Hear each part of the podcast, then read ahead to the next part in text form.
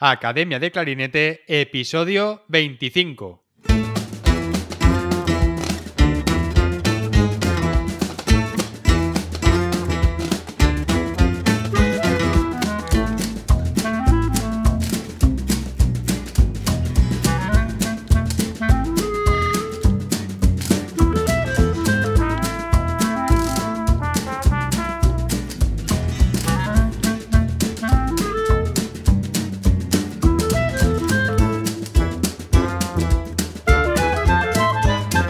Bienvenidos a Academia de Clarinete, el podcast donde hablamos sobre aprendizaje, comentamos técnicas, consejos, entrevistamos a profesionales y hablamos sobre todo lo relacionado con el clarinete. En el episodio de hoy vamos a hablar de la gestión del tiempo. Muchas veces recurrimos a esta famosa frase de es que no tengo tiempo.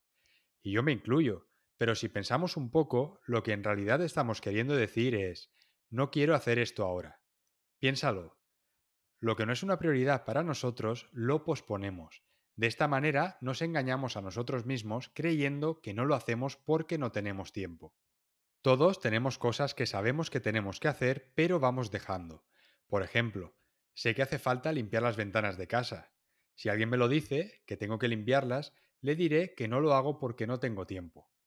Pero si ahora esa persona me ofrece mil euros por limpiar las ventanas, estoy seguro de que sacaría tiempo para hacerlo. Lo que quiero que veáis con este ejemplo es que sí que tenemos tiempo. El problema es que no lo gestionamos bien. Y de eso es de lo que quiero hablar hoy en este episodio, de cómo gestionar mejor el tiempo para ser más productivos. Para empezar, me gustaría leer el principio de uno de los capítulos de un libro de Dan Kennedy que leí hace unos meses. El libro se titula Gestión del tiempo para emprendedores.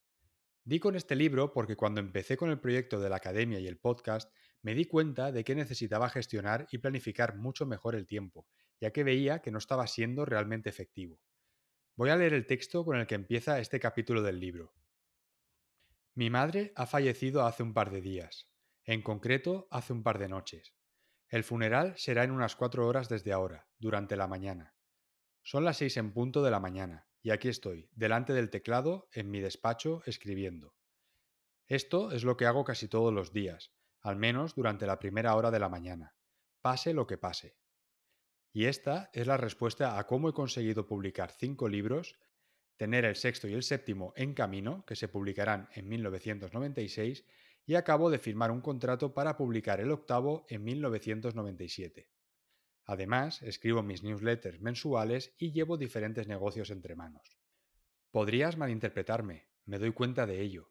No quiero decir que sea insensible ni tenga emociones, o que no quería a mi madre. Sin embargo, aprendí hace tiempo la importancia vital de la rutina, el ritual, el compromiso y la disciplina y de su relación con el éxito. Se necesita mucho para que me desvíe de mi objetivo. Mucha gente se distrae mucho más fácilmente que yo, Quizás voy al extremo con la insistencia en la que procedo con mis planes de trabajo, pero mucha gente es incluso más extrema en posponer lo que tienen que hacer por casi cualquier cosa. Esta parte del libro, además de ser bastante impactante, da que pensar.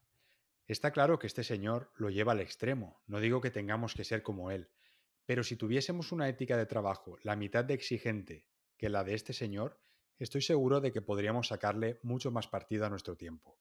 A menudo nos sentimos como que es el día quien nos controla a nosotros, en vez de ser al revés. Tenemos que ser muy conscientes de esto y para ello debemos aprender a respetar nuestro tiempo y organizarnos adecuadamente. Tenemos que ser nosotros los que controlemos la situación. Debemos valorar nuestro bien más preciado. Ahora os quiero hablar de un concepto que leí en el libro de Joan Boluda. Por cierto, os recomiendo escuchar su podcast diario que publica de lunes a viernes y que lo podéis escuchar en cualquier plataforma. En este libro, Boluda habla de la regla del 4, y la voy a explicar aquí. La regla del 4 es una forma muy simple de darnos cuenta de cuánto tiempo dedicamos a algo. Por ejemplo, si un día tiene 24 horas, multiplicando ese número por 4 nos da como resultado 96, un número muy cercano al 100. Esto nos permite calcular de forma aproximada qué porcentaje del día gastamos en algo. Por ejemplo, vamos a suponer que cada día vamos al conservatorio en coche o en autobús y de media invertimos una hora para ir y una para volver. Eso son dos horas al día. Multiplicando ese 2 por 4 tenemos 8. O sea que un 8% de nuestro día lo pasamos sentados en el coche o en el transporte público yendo al conservatorio. Pero ojo, ese 8% es de un día de 24 horas. Pero en realidad tenemos muchas menos horas disponibles, porque dedicamos 8 horas a dormir. Así que nos quedan 16 horas restantes. Ahora ese 8% se ha convertido en un 12,5% cada día. Y eso es una barbaridad. Si lo piensas, en este caso pasaríamos el 12,5% de tiempo que tenemos en un día encerrados en un coche. Y lo que es peor, este tiempo forma parte de nuestro tiempo libre, ni siquiera hemos empezado las clases aún. Boluda se refiere a esto como ladrones de tiempo. Está claro que esto no lo podemos evitar, tenemos que ir al trabajo, al conservatorio o a la universidad. Pero podemos aprovechar este tiempo de otras maneras. Por ejemplo, yo desde hace años paso mucho tiempo en el coche para ir al trabajo. ¿Qué empecé a hacer? Empecé a escuchar podcasts que a mí me interesaban y con los que aprendía para intentar sacar algo de ese tiempo muerto que me pasaba conduciendo. Ahora soy un adicto a los podcasts y no se me ocurre subirme al coche sin conectar el Bluetooth y escuchar algún episodio. Esto ha sido mi manera de intentar reducir el tiempo perdido sin hacer nada productivo. Y ahora te preguntarás, pero David, ¿qué hacemos para gestionar mejor el tiempo y organizar todo lo que tenemos que hacer durante el día? Muy bien. Vamos a hablar ahora de una técnica que funciona muy bien para gestionar el tiempo. Es el time blocking, tan fácil y simple como organizar nuestro día a partir de bloques de tiempo. Voy a explicar este concepto mejor y como ejemplo os voy a contar cómo lo hago yo. Lo que hago es organizar la semana el domingo, para ello utilizo una herramienta digital que me funciona muy bien y es el Google Calendar, y así podéis estructurar por bloques vuestro día. Además, esta herramienta la podéis utilizar de forma gratuita. Pero en realidad da igual cómo lo hagáis. Si sois más de la vieja escuela y preferís papel, boli y la agenda de toda la vida, sin problema. El objetivo es que organicemos nuestra semana con anterioridad para saber qué es lo que tenemos que hacer en cada momento. Con que lo probéis una semana, ya vais a ver los resultados y cómo vais a poder hacer muchas más cosas al organizaros mejor. Entonces, lo que yo hago es que el domingo pongo lo que tengo que hacer en cada hora de cada día de la semana siguiente. Si es tiempo para descansar, también lo anoto. La idea es que nada se deje al azar, porque si no, acabamos haciendo lo que nos apetezca. No queremos que llegue un día y no sepamos qué tenemos que hacer. Si es tiempo que hemos puesto de lectura, hay que leer. Si es para hacer la compra, vamos al súper a comprar. El tiempo que vamos a estar en el coche hasta llegar al conservatorio también lo anotamos. La hora a la que comemos. El tiempo que vamos a estar en clase. Vamos a estructurar nuestro día por horas. De esta manera, igual que nos reservamos ese tiempo para ir a clase o para ir a hacer deporte, haremos lo mismo para estructurar nuestra rutina de estudio con el clarinete. Porque muchas veces pasa que estudiamos cuando más nos apetece, no cuando nos toca.